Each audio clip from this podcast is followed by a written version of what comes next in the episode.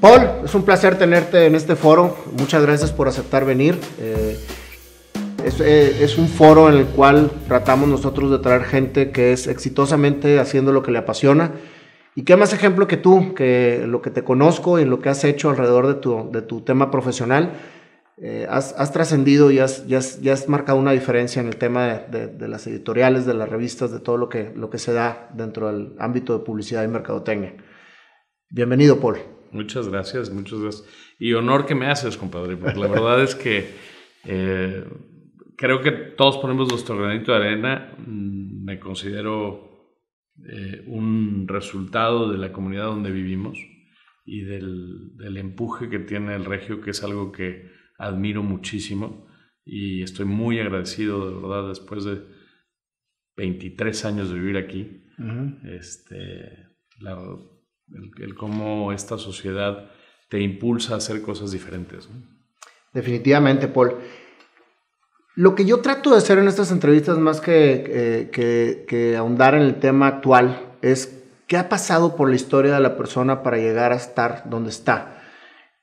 ¿Cuáles son los obstáculos que has tenido? ¿Cuál es la historia de Paul? Eh, que, es lo que a la gente le interesa saber para motivarse a seguir precisamente eh, luchando por sus sueños, luchando por hacer lo que les apasiona. Y, creo que, que, por ahí quiero empezar. ¿Quién es Paul Brunet?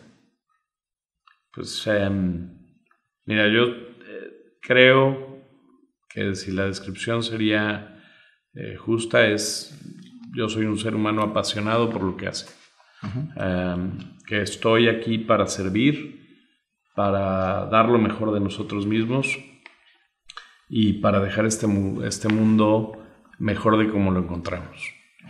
Este, estoy comprometido con con nuestro país, con México. Sé que existe muchísimo talento en, personas que a veces no lo tienen, no tienen los medios para hacerlo. Y lo que yo quiero es tener una plataforma donde todos ah, puedan dar lo mejor de sí mismos para nuestra sociedad. ¿Crees tú, Paul, que las personas que tienen diferentes oportunidades pueden realmente lograr a tener éxito en lo que les apasiona? Si a oportunidades le llamas herramientas o medios, pues sí, evidentemente llevan un camino andado. Pero yo creo que si tú no dejas eh, de tener pasión por lo que haces, no necesariamente necesitas recursos u oportunidades para salir adelante. Em, a mí me pasó algo muy curioso. Yo cuando llegué aquí no esperaba estar aquí. Eh, yo esperaba vender la idea de un proyecto, venía un fin de semana, venía a visitar amigos que estaban estudiando en el TEC, yo ya había terminado la carrera en, la Ibero, en México, y, venía de reventón. Me gustó tanto, llegué un jueves y el lunes tenía yo trabajo. Entonces fue, fue algo circunstancial, espectacular, una gran bendición, una oportunidad, pero pues no estaba planeado, no estaba estaba viviendo en Cancún, feliz de la vida, este, con mi propio negocio, no me estaba yendo bien, pero tenía yo claro que era lo que quería, ¿no? Quería ¿Cuándo, empiezas tú? ¿Qué estudiaste, Paul? ¿Cuál es, cuál es la historia de tu, de, digo, tu profesión? Digo que eh, estudié administración de herencias, pero como no encontré una que administrar, pues me tocó hacer la mía. Este, no, yo, yo estudié administración de empresas en la Ibero, en México. Termino a los 25 años eh, yo tengo trabajando desde los 14 años de edad. ¿Qué hacías? De todo. Yo he vendido chiles, he vendido filtros de agua, he vendido café, he vendido eh, exposiciones industriales, he vendido seguros. Ah, digo, mi madre dice que no la vendía a ella porque no tenía la factura, pero he vendido muchas cosas y todo fue que en mi casa eh, mi padre nos, nos dio algo, nos dijo, la mejor herencia que le puedo dejar a mis hijos, y eso espero yo hacerlo, es educación y un buen nombre. De ahí en fuera, te pueden dejar lo que quieras, se puede acabar. Si no te dieron educación, si no te dieron las bases para salir adelante, eh, no tienes nada, ¿no? Entonces, mi padre en, nuestra casa había pues, unas circunstancias en donde nos daban muy buena educación, el TEC de Monterrey, la Ibero, etcétera, etcétera pero lo demás tenías que conseguírtelo tú. Entonces yo desde los 14 años he trabajado en muchas cosas por mi inquietud y a final de cuentas esas mismas experiencias me fueron llevando de un lado a lado en, el mundo, desde eh, introducir productos, vasos, este, de acrílico cuando todo era desechables o vidrio en las albercas, hace muchos años, una empresa de un, de un primo mío, eh, vender seguros, literal, eh, para otro tío, vender chiles, eh, la costeña también de otros tíos, y pues bueno, echarle ganas, ¿no? salir adelante. Cuando yo llego aquí, venía con la idea de eh, de conseguir una distribución de un, un producto que se hace aquí en, en Monterrey, que eran este, unas regaderas que ahorraban eh, el consumo de agua. Vivía en Cancún, estaba feliz, 25 años. ¿Qué hacías en Cancún? Pues eh, distribuía ese, ese, producto, y vasos de acrílico y cosas de este tipo. O sea, nada que ver con lo que haces ahorita. Nada que ver con lo que hago, nada, nada, nada que ver con lo que hago hoy. Llegué aquí por capital, llegué aquí a buscar un inversionista que nos ayudara a, conseguir un buen stock de producto y venderlo en, Cancún.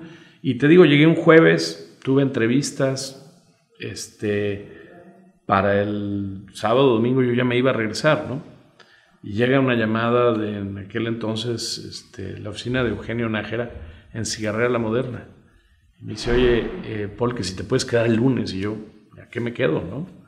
No, pues este, quiere platicar el señor Eugenio Nájera. Yo no tenía ni idea quién era el señor Eugenio Nájera. Y pues dije, bueno, pues vamos, siempre hay una oportunidad, algo debe salir bueno de aquí. Y el lunes me entrevista el, señor Eugenio Nájera, que era el director general de Cigarrera, y me dice, Paul, tenemos una oportunidad para ti. queremos que te quedes a trabajar con nosotros en, en Cigarrera. Y yo, bueno, pues de qué estamos hablando, ¿no? No, no tenía yo ni idea de que esto iba a pasar. Ah, para no hacerte el cuento largo, me quedo a trabajar en cigarrera. De hecho, me mandaban a, Cancún y les dije, no, no, no, si no traía yo más que 500 pesos para estar aquí, ¿no? Entonces dije, no, hombre, si me ofreces trabajo y me ofreces un coche, este, pues yo me quedo mañana, empiezo a trabajar.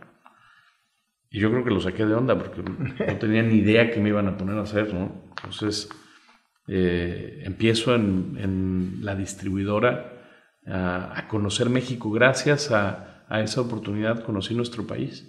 Creo que muchos mexicanos, y de, cierto nivel, cuando siempre nuestra visión es Europa, ¿no? Y vamos a conocer Europa. Y conocí Europa a los 21 años por mis propios medios y pues viajé de la seca a la meca, ¿no? Eh, de mochilero con un presupuesto de 20 dólares al día. Y así me pasé casi siete meses viajando por allá. Y no conocía México. Conocíamos lo que era, pues sí, Acapulco, ¿no? Y Cancún y pero no, estos lugares, pero no nuestro país. Y con, gracias a Cigarrera y haciendo todo este tema de distribuidora, pues me dieron un bochito, me acuerdo, eh, blanco. Me dieron la, responsabilidad de ir a hacer levantamientos de de información y producto, pues, algo relacionado con mercadotecnia, a el rincón que te pueda yo decir en, en, Monterrey. O sea, llegaba yo atrás del Cerro de la Silla a las 7 de la mañana, me levantaba y le tocaba a la señora en diciembre, muriéndome de frío, con, ya sabes, el bocho que le dabas la vuelta así, sacaba la calefacción del calor del motor. Y, señora, ¿cómo está? Buenos días, fíjese que vengo de cigarro. Y me dice, muchacho, ¿qué haces? Son las 7 de la mañana, ¿no? Métete aquí, te voy a dar una tole. Y yo no tomaba tole, ¿no? Y te vamos a hacer unos tacos de Y yo, señora, pero es que vengo. No, no, no, no, no, no, no, ya sabes, ¿no? La señora regia que tenía su changarro en su casa. Y me metió a la sala y me enseñó ahí, me dio a desayunar. Me dijo, ya ahora sí ya te puedes decir, oiga señora, pero no le he preguntado ni siquiera de que cuántos viceroides vende. Se voltea así con cara de, pues mira, no te preocupes, 10 paquetitos aquí, 10 paquetitos ahí. Ahora sí ya vete, muchacho. bueno, pues órale, ¿no? Y la bondad de, Monterrey me llevó a, a, conocer cada rincón de esta ciudad. Muy agradecido con esa oportunidad. También me llevaron después a Mercadotecnia Marcas Internacionales y me tocó hacer el lanzamiento de Viceroy Gold, ¿no? Yo no fumo, ¿Qué demonios estoy haciendo aquí? Y así me fui desde Chiapas hasta Colima, pasando por Durango. O sea, todas las semanas me trajeron en friega.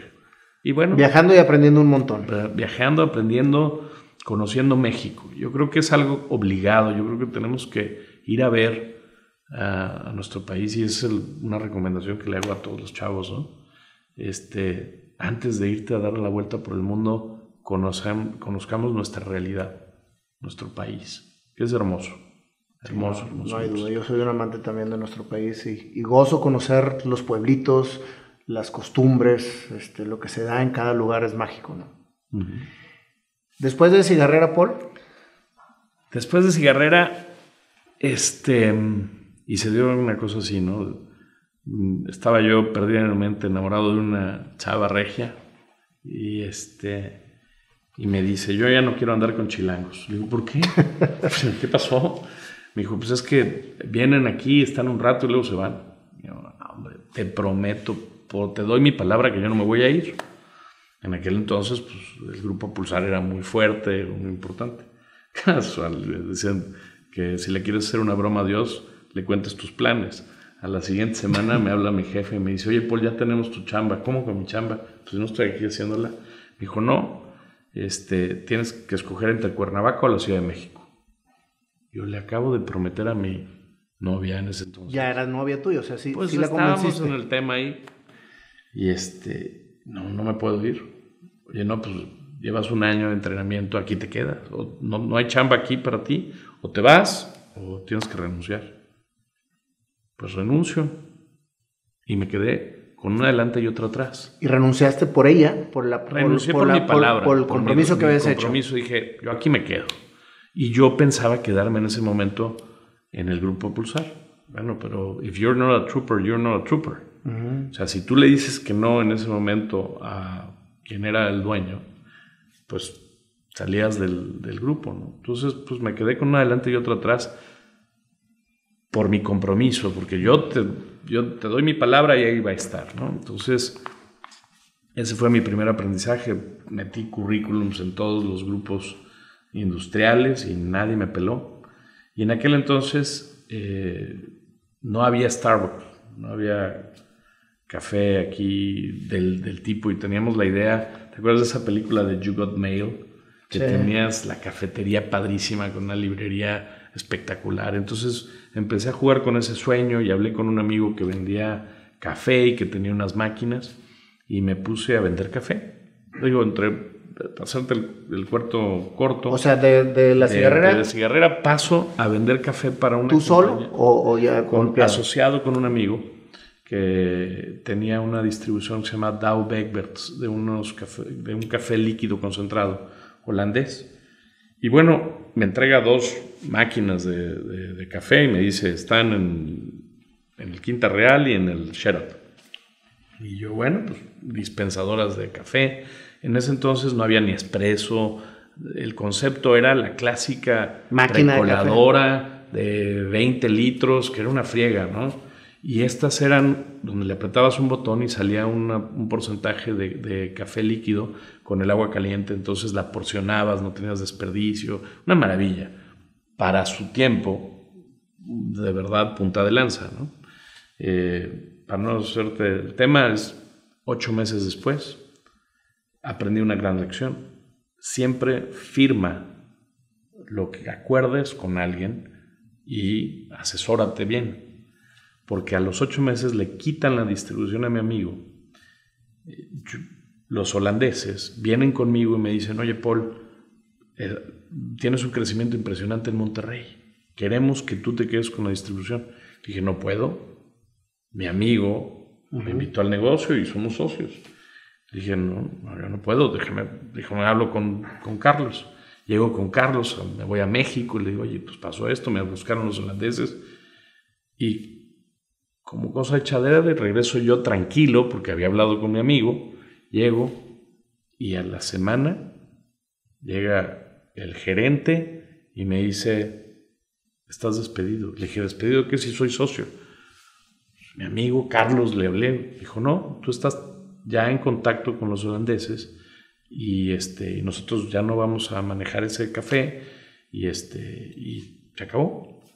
Y me quitan mi oficina, todo, literal, casi casi me dice, y si no, ahorita abogados, y, pues no tenía dinero ni nada ahorrado, ¿no? Había que poner 50 mil dólares para quedarme con las máquinas y yo no los tenía. Simple y sencillamente me quedo con una adelante y otra atrás. Otra vez. A volver a empezar. Entonces, a volver a reinventarte. Eh, me voy con mis chivas, lo que tenía yo de efectos personales a mi casa, vivía con roommates, que era fantástico. La verdad, Monterrey, en ese sentido, todos los estudiantes y todos, pues compartes el departamento y ahí te van echando la mano, etcétera, etcétera. No tenía yo nada. Y mis amigos, de alguna otra forma, este, pues entendieron la situación y me echaron la mano dos, tres semanas, ¿no? Y a la tercera semana uno me habla y me dice, oye, ¿por qué tal hablas inglés? Y yo, pues más o menos, ¿por qué? Pues hay una chamba que te paga dos mil pesos la semana de traductor. y yo, pues, me bajé literal, vivía en Chipinque. Me bajé de vuelito en mi coche y llegué a Cintermex a la cita. Llego a la o sea, ya no traía lana ni para gasolina. Nada, nada, nada. O sea, el tanque, no sé, medio tanque y con mi coche de vuelito. Me acuerdo con angustia que tengo que llegar a la cita porque pues, es mi único barco, ¿no? Pues de traductor dos mil pesos la semana, y ya con eso pago lo que debo, me cargo gasolina, pero pues no me dijeron que pagaban al fin de semana, ¿no? hasta que terminara yo la chamba y entro en el mundo de las exposiciones industriales. Como traductor, entonces llegan los americanos, me dicen, mira, pues le tienes que decir a este que baje el, el camión, que lo descargue aquí y que lo ponga en este stand. Ah, ok. Y luego vas con el siguiente y haces lo mismo. Y vas con el siguiente. Yo, de traductor, mejor, mira, siéntense ahí, yo me encargo. Pum, pum, pum, pum, empecé a descargar camiones y metí, total, descargamos en tiempo récord se acabó el, desmontaje y se volteaban los gringos así con cara de, ¿y este bicho raro que rollo con su vida? Y yo, pues ya se acabó, ¿no? Ya terminamos. Pues sí. ¿Y ahora qué hacemos? Pues vamos a cenar. Y como había yo estado en el mundo del café, había colocado 40 máquinas, pues conocía a todos los restauranteros. Entonces ya, pues yo tengo amigos que son restauranteros, vámonos a cenar a ellos. Y me fui al Grijalva, ¿no? Entonces les hablaba yo a Poncho Piña y a toda esa banda. Compadres, ahí voy con un chorro de gringos, traen un chorro de lana, pongan una buena mesa. Pues total, mesa, y nos recibieron como marqueses, ¿no? Entonces los gringos estaban así con el ojo cuadrado y este bicho raro, o sea, el traductor. y en cada uno de los restaurantes nos trataron a todos dar. Pues para no ser, ahora sí que otra vez el cuento largo, me, al final de la exposición me dice el director, oye, aquí hay dos mil pesos de tu sueldo, y aquí hay dos mil pesos de propina. Compadre, cuatro mil pesos, les dije, pues vámonos de fiesta y me los llevé al escándalo y me tumbé los dos mil pesos que tenía yo de propina y no tenía la lana. Entonces, este, el para lunes, me dice, oye, ¿me das un ride al, aeropuerto? Claro que sí, con mucho gusto. Pues ya traía gas, ¿no? Y me dice, oye, ¿y si te quedas como director de la oficina o como gerente de la oficina? Y le dije, pues yo no, no sé hacer exposiciones industriales. Me dice, acabas de hacer una. Aquí están las llaves. Te quedas en la oficina. Yo, pues total, negociamos cuánto querían darme. Era una lana. Y me dan las llaves de la oficina, una oficina de 36 metros cuadrados. No había nada más que dos escritorios, nada más un chorro de papeles. Le dije, bueno, ¿y cuándo es el siguiente evento? En un año. Ya nos vamos. y yo, ¿sí?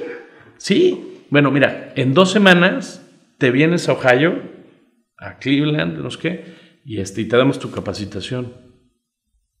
¿Y yo qué hago estas dos semanas? pues me regresé, los fui a dejar al aeropuerto literal con las llaves. Y entré a la oficina y dije, ¿y ahora? ¿Qué hago, güey? pues empecé a ver papeles y dije, un año, y yo tengo un año para hacer esto, y una muy buena lana que me daban de mensualidad, Me aviento cuatro años y medio organizando exposiciones industriales, me dieron una. Terminé con cuatro exposiciones, dos en México, dos en Monterrey, Expo Industrial USA, eh, Metal Mecánica USA, eh, Expo Instalaciones, una que Todas esas trabajando para ellos. Yo trabajando para ellos como director, abrí dos oficinas, crecimos brutalmente. Y pues todo iba muy bien, ya casi, casi literal. Le pedí matrimonio a mi novia en ese entonces. A la que le prometiste. A la que le prometí, a otra. No, porque. Ah, a la que le prometiste. A la que le prometí me tumbó a las dos, tres semanas. Andaba con otro chavo, entonces. O sea, te, te, quedaste sin chamba. Me quedé sin chamba y sin novia. Todos por algo. Eso fue. Pero pues, por Todos por algo. Bueno, me comprometo con una chava aquí regia. Y a los 22 días de la boda, la cancelo. Tú. ¿Y eso? Nos dimos cuenta a tiempo, gracias a Dios, y dices, más vale un minuto antes que dos después, pero esa fue otra novia, ¿eh? no, no creo que la primera. Este... Y desde ahí ninguna regia quiere andar con chilangos. ¿no? Entonces, no entiendo. No, eh, fueron, cosas así circunstanciales. Nos dimos cuenta de que no funcionaba y pues... No, no, claro, por supuesto. Más vale un minuto antes que dos después. Pasa el 11 de septiembre. Catastrófico. Mi última exposición industrial yo inauguro el día 12 de septiembre. Entonces, pues la mitad de los gringos estaban allá, acá, todos se quedaron medio varados. Pusimos, hicimos y abrimos la exposición industrial y de alguna otra forma, este, pues el show tenía que continuar. El evento fue muy bueno, pero terminando ese evento, nadie sabía qué iba a pasar con, con el mundo. Los expositores no querían venir a, claro. aquí. Nadie sabía si íbamos a comprar o vender herramienta. Los mismos, este, pues el entorno estaba muy, muy complicado. Eh, un año después, me habla un agente de recursos humanos del, del grupo con, con, el que trabajábamos y me dice, Paul, tenemos que cerrar la oficina. Cerramos la oficina y me quedo otra vez cero. O sea, me dicen los americanos, aquí están. Yo le dije, vamos a liquidar a todos, pero los dedicamos con... ¿Cuánto duraste con eso? Cuatro años y medio. Ah. Entonces, liquidaremos a todos como, como la ley dice en México, porque en Estados Unidos son muy cañones. es muy difícil el, tema, pero allá te dicen gracias y te vas. Claro. Y aquí no. Entonces, le doy a toda la gente que trabajaba con nosotros su liquidación y los americanos quedaron tan contentos o satisfechos con el trabajo que habíamos hecho que me regalan la oficina. Me dicen, todos los, las computadoras y todos los escritorios son tuyos. Y aquí está tu lana. Entonces me quedo con oficina en Sintermex, con algo de lana guardada, pero sin nada que hacer. Y evidentemente las exposiciones no iban a dar. Entonces, pues había que reinventarse. En ese momento lanzo un negocio que se llama Promotaxis, de publicidad intravehicular. A ver, contéstame una cosa, Paul. Cuando tú empiezas tu trayectoria profesional, ¿tenías una visión de lo que realmente querías hacer? ¿O todo fue dándose conforme fuiste viviendo? Todo ha sido circunstancial, oportunidades y visión un poquito de, de lo que se necesita en el momento. Y explorar esos proyectos o diferentes proyectos con el conocimiento que vas recolectando en el tiempo. Entonces ir, ir poniéndole como que la cereza al pastel. Eh, en ese entonces, la publicidad intravehicular o dentro de los coches y los medios de publicidad, pues te encontraban un nicho de mercado eh, al que podías tú llevarles un mensaje. Siempre he estado involucrado en el tema de mercadotecnia y en el área comercial. Buscar soluciones para vender productos y servicios y luego encontrar los nichos. Entonces, esto de promotaxis, después de vender café y vender cigarro y todo lo que quieras y vender seguros, siempre he estado en el buscar dónde está ese mercado objetivo, identificarlo y hacerle llegar tu mensaje. Entonces, promotaxis así funcionó. Yo tenía una cantidad de dinero y le digo que ese es como si yo hubiera estado, como muchos amigos, en una maestría, nada más que me la pagué yo el dinero que me dieron de, de, mi liquidación y mi oficina, lo invertí el 100% en ese negocio de Promotaxis y lo perdí. ¿Tú crees, ¿Tú crees, Paul, que, haciendo un poquito de la historia que me estás diciendo, Cuando tus papás te decían, te damos estudio, pero todo lo que requieras te lo tienes que pagar tú solo. Ahí es donde empieza precisamente una vocación sobre conseguir lo que quieres. Sí, de a como de lugar hay que salir adelante. Y si quieres algo que no te puedan dar en casa, lo tienes que buscar. No te queda otra. Y hay muchas, eso es, un, es algo que, que, yo creo que, los, que todos como papás deberíamos hacer, porque nos hemos vuelto muy facilitadores de experiencias y cosas para nuestros hijos. Y ese es un grave error, porque no lo valoras, porque no entiendes lo que te costó o, o lo que le costó a tus papás y no le das el mismo sentido. No tiene la misma riqueza. Si lo pierdes y fue tuyo, ¿sí? Pues fue, pero ya viviste la experiencia. Y trabajaste para obtenerlo. Y trabajaste para obtenerlo. Pero si lo pierdes y no te costó nada, pues igual buscas otra cosa, ¿no? Porque es un paliativo. Entonces, creo que nuestras generaciones de abuelos, de padres y hoy los padres contemporáneos, deberíamos entender que es preciso, es muy importante que nuestros hijos luchen por sus ideales, por sus objetivos, por sus metas. Y si les cuesta trabajo y si se rompen este, un pie en el camino y no pasa nada. La vida se vale de ese tipo de experiencias para que puedas madurar y puedas crecer y puedas llegar al siguiente peldaño. Pero si yo te pongo de aquí a acá, en algún momento, va a ser muy fácil para ti perderlo todo y no te va a costar ni te va a doler, ni en determinado momento vas a aprender nada.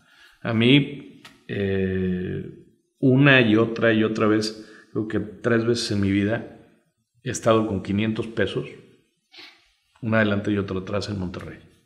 Y espero, toco madera, este, no volver a vivirlo. Y si lo vuelves a vivir, lo vas a volver a superar. esa, es, la historia. No pasa nada. Sí, la historia es...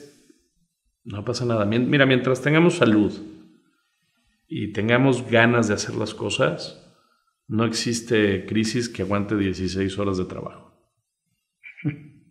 Así es, definitivamente. Promotaxis inicia. Promotaxis inicia. Promotaxis dura un año y medio. Eh, trueno como ejote, literal. Em, aprendí mucho y aprendí que no quería estar en ese mercado, pero que sí quería estar en el medio de, de la publicidad.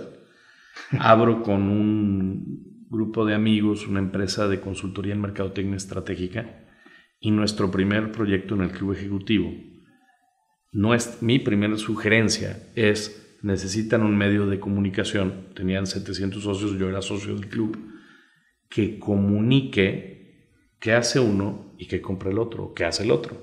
Si tú vendes tornillos y este compra tornillos, dejen de trabajar en intermediarios, simple y sencillamente conecta. Y ahí sale The Business Club Magazine.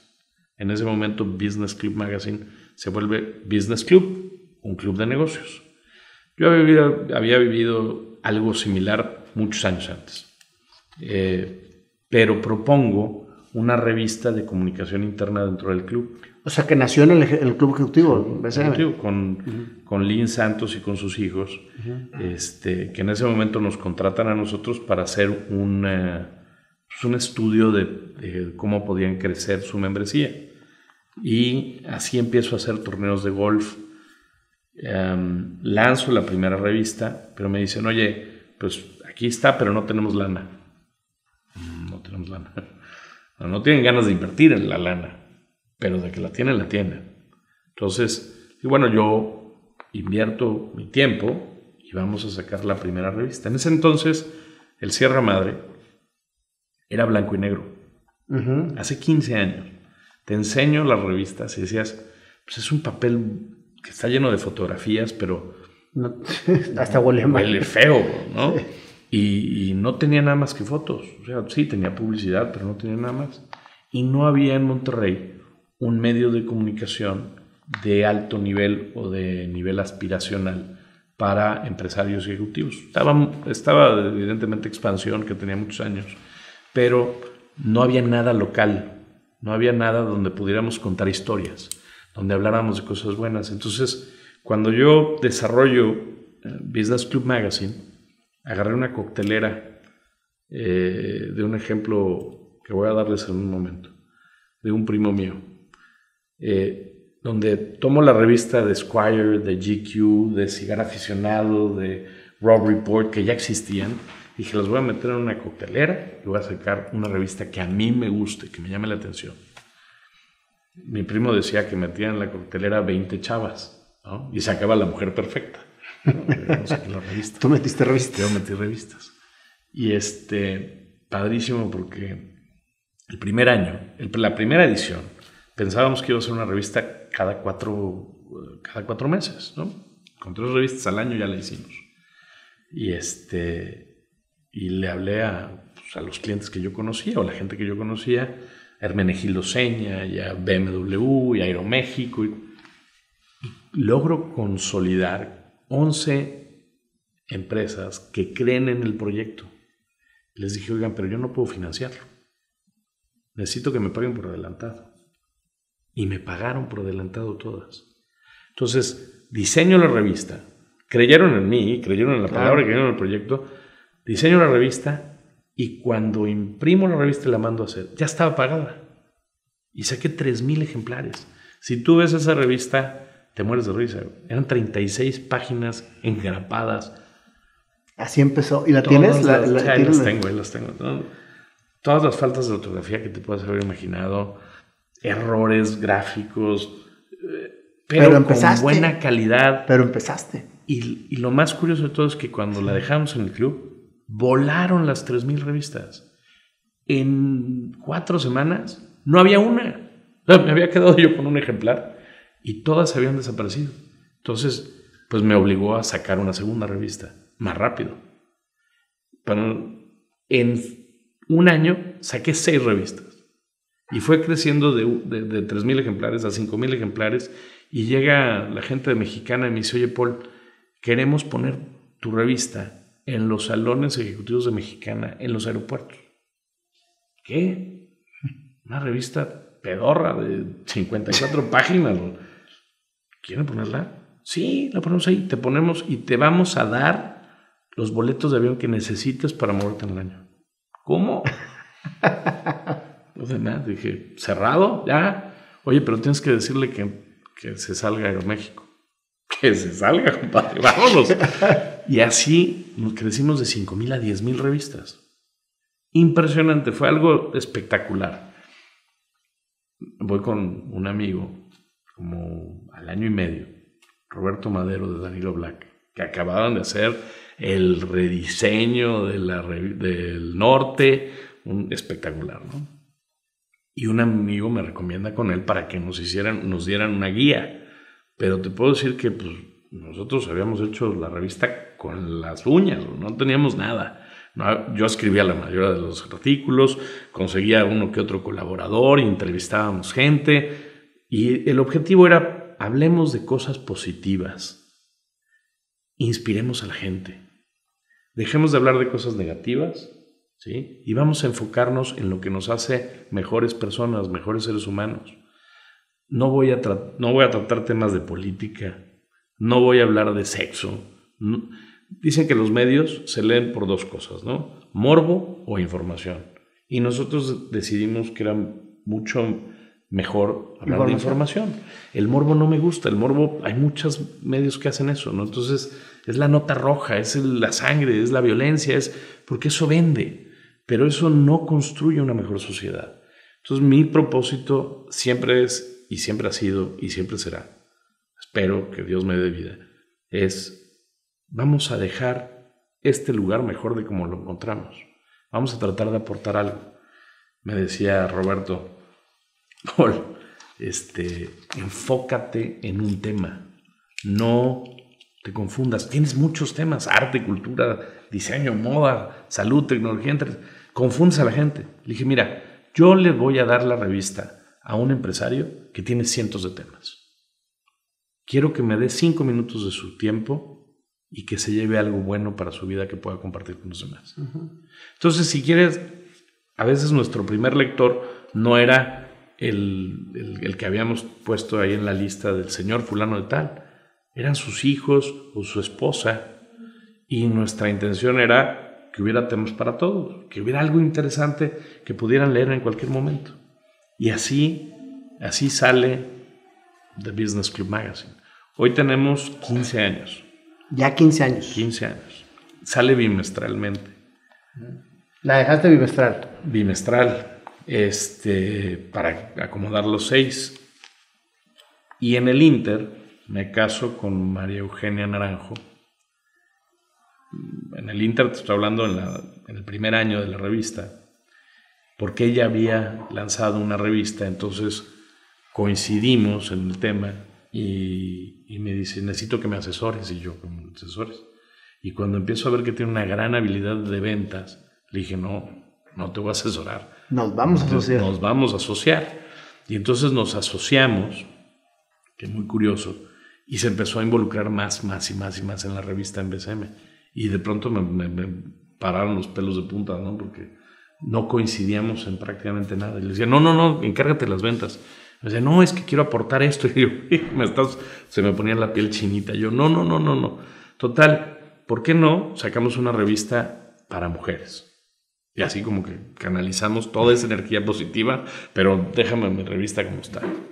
Este, y aparte mis clientes me decían, Paul, BCM tiene mucha testosterona, necesitamos algo más femenino. Entonces sacamos las guías de regalo y así nos fuimos como que desdoblando, ¿no? Una cosa llevaba a la otra. Oye, la guía de regalo. Y luego la guía de regalo terminó siendo Woman. Cuatro años después de que nosotros arrancamos, dije, no, tenemos que sacar Woman, porque al final de cuentas es una revista que, que necesita la mujer. ¿Y qué temas? Pues de la A a la Z. ¿Por qué? Porque la mujer tiene temas de la A a la Z, pero propositivos. Nuestra hija entonces, Daniela, tenía pues, 13, 14 años y el, el, tema era que cuando veía revistas de mujeres, pues habían temas que no vienen al caso para un adolescente, ¿no? Entonces, se vuelve un inhibidor de la comunicación y nosotros distribuíamos la revista en las escuelas, en las salidas de los colegios de San Pedro. Entonces, queríamos que hubiera algo bueno que pudiera leer una niña de 16, de 14, de 15 años, igual una señora de 30 o de 50 pero que, arme comunidad, no que, no que inhiba. Eh, y así sale Woman. Y Woman va creciendo y empieza a tener un chorro de colaboradoras, cerca de 300 mujeres escribiendo de temas. ¿Pura mujer escribe ahí? Puras mujeres. ¿Y pura mujer Woman, Puras mujeres. Qué padre. Pues no, no la leen mujeres, la leen mujeres y hombres. Pero tiene algo bien interesante, que es un arraigo en la comunidad, en donde empezamos a hacer conferencias de crecer en familia, eh, integrar a, la familia al, tema y se vuelve una gran experiencia. Entonces tenemos BCM de hombres y Woman de mujeres. ¿Cuánto tiene Woman? 12 eh, años. O sea, casi casi a la par. Casi casi a la par. Y ha sido maravilloso, todo este proceso ha sido extraordinario en el sentido de cuántas personas se han dado el tiempo de contribuir y de, colaborar con nuestra, nuestra visión. Eh, Danilo Black me decía, bueno, Roberto me decía, tu revista no va a durar. Entonces cada vez que lo veo, digo, aquí sigo, bueno. Eh, porque Ahorita es lo único que haces, o sea, la parte de la, de la editorial. No, el grupo se va desdoblando. O sea, tenemos el grupo editorial que hace las revistas. Luego hicimos Custom Publishing con Mauricio Wapinski, un gran amigo. Este, me toca planear la revista de Mua Magazine para la joyería y durante 10 años le ayudé a hacer la revista de Moa Magazine. Hace unos meses, prácticamente un año, le dije, compadre, prefiero una buena amistad.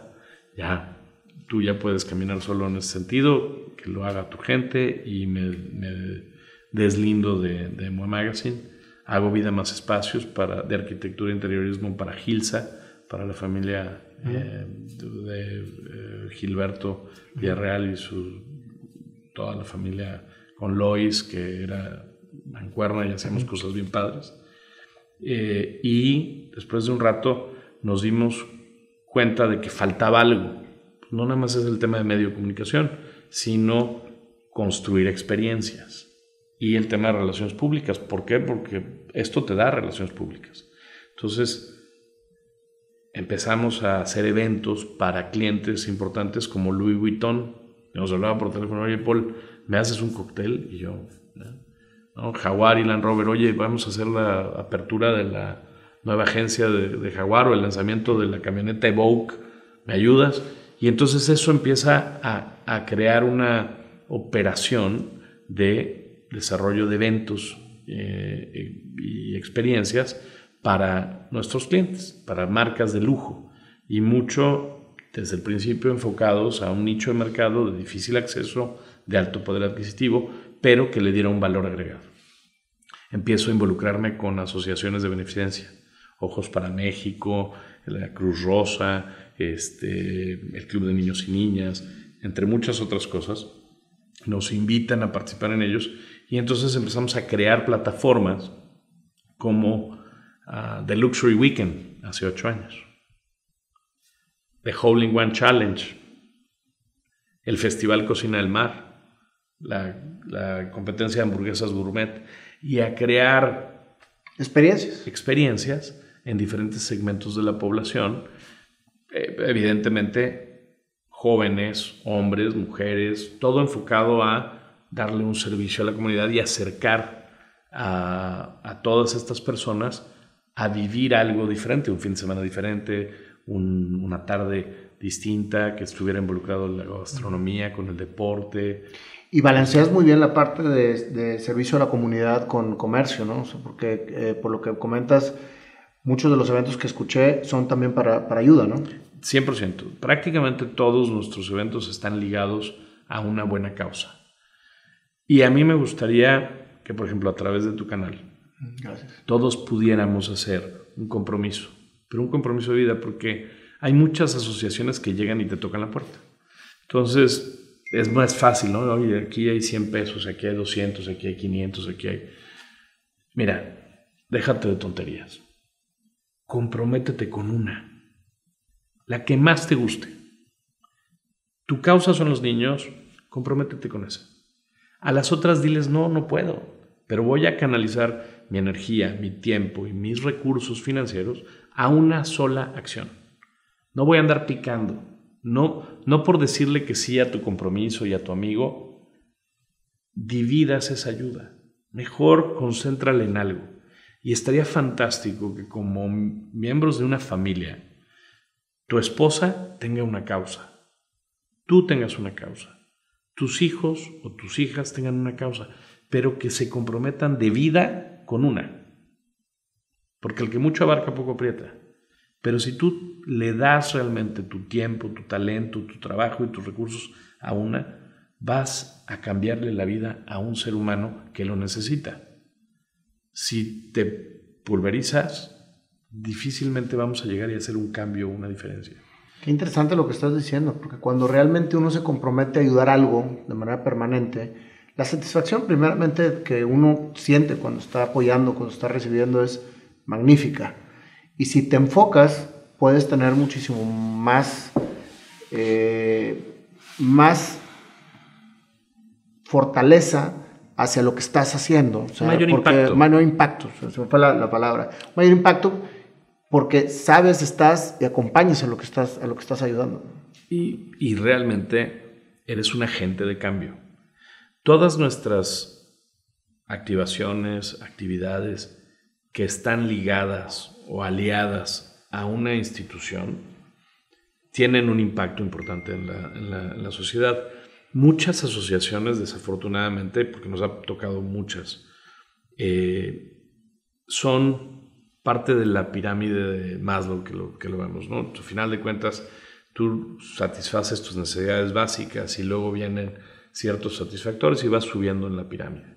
Cuando llegan a la cúspide, la mayoría de estas personas necesitan un reconocimiento social y por ello inician una causa, o por, eso, por esa razón, o la segunda es por un tema de empatía. Están viviendo una situación que, es, que necesita ayuda y si tienen los medios para resolverlo, fantástico. Pero luego ven que hay muchos seres humanos que están a su alrededor que necesitan las mismas cosas, que no tienen los mismos recursos. Entonces inician una asociación de beneficencia con esa causa. Pero hay una lucha de egos que es patética. Hay cientos de asociaciones de beneficencia que tienen el mismo propósito y no saben trabajar juntas y no se ayudan y no comparten sus experiencias y van y tocan las puertas de las mismas empresas.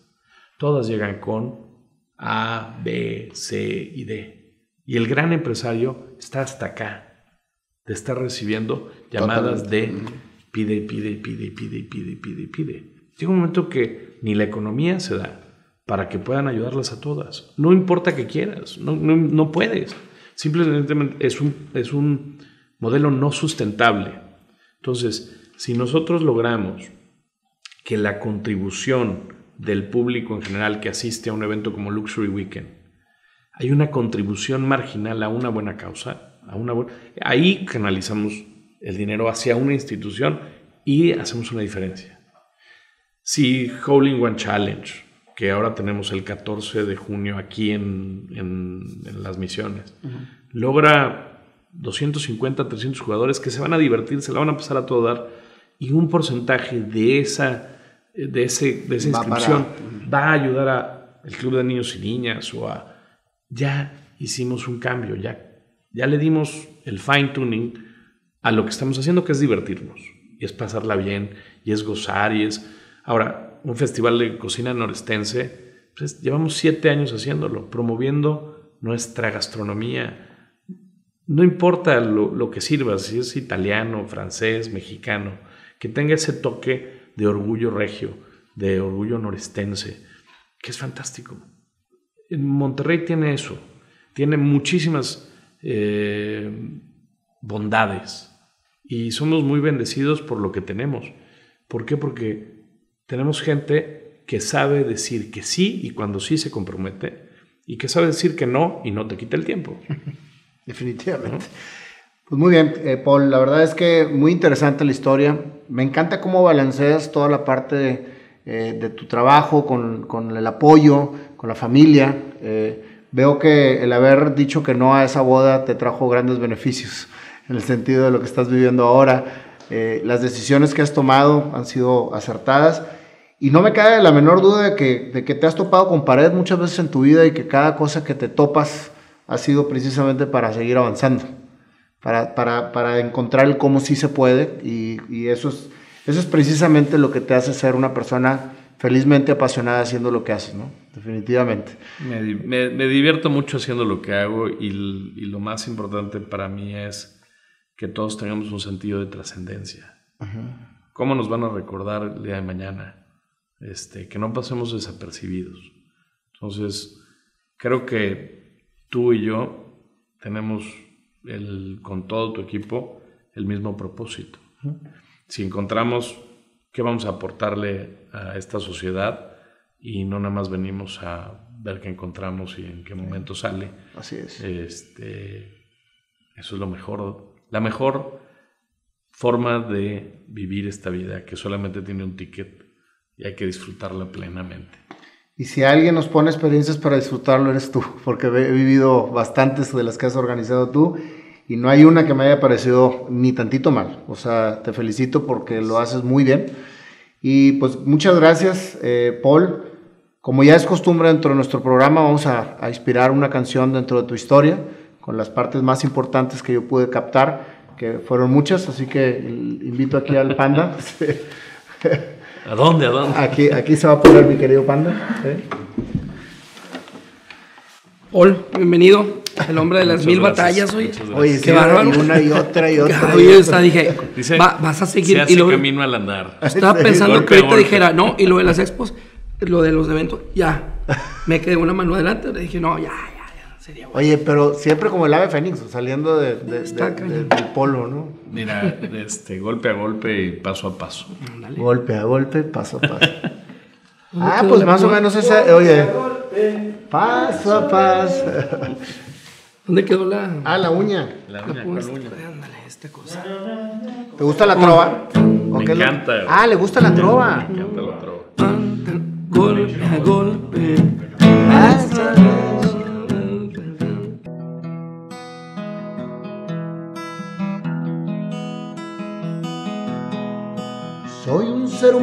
Apasionado por lo que hace.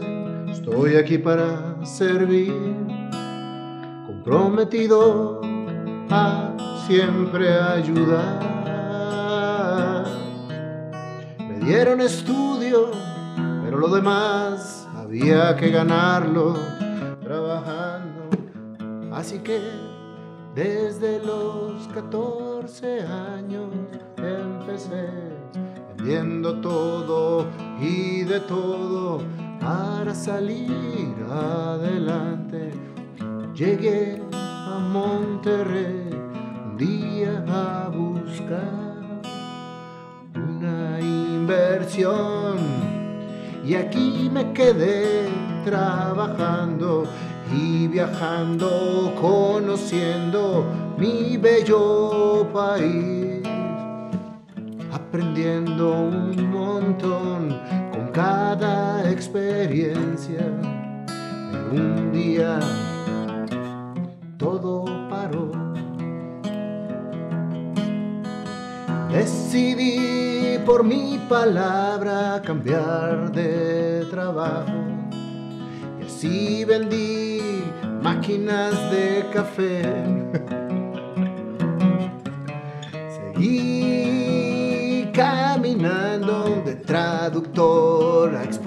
expositor y de pronto promo taxi llegó. Después de un tiempo también se acabó. Pero la vida siguió y veces me apareció. Nació en club industrial y la empresa empezó siempre tratando de aportar grandes experiencias, grandes conocimientos para seguir viviendo la vida muy feliz. 15 años después, BCM Woman y muchas más comunican y apoyan sin cesar. Muchas gracias. Despedida. respira, respira. Muchas gracias, Paul, por este tiempo que nos diste. Muchas gracias por contar tu historia. Estoy seguro que la gente la va a apreciar bastante y sobre todo que nunca dejen de intentar. Hay que se hace camino al andar. Se hace camino. Gracias, amigo. Gracias, Paul. Gracias. Gracias. Muchas gracias.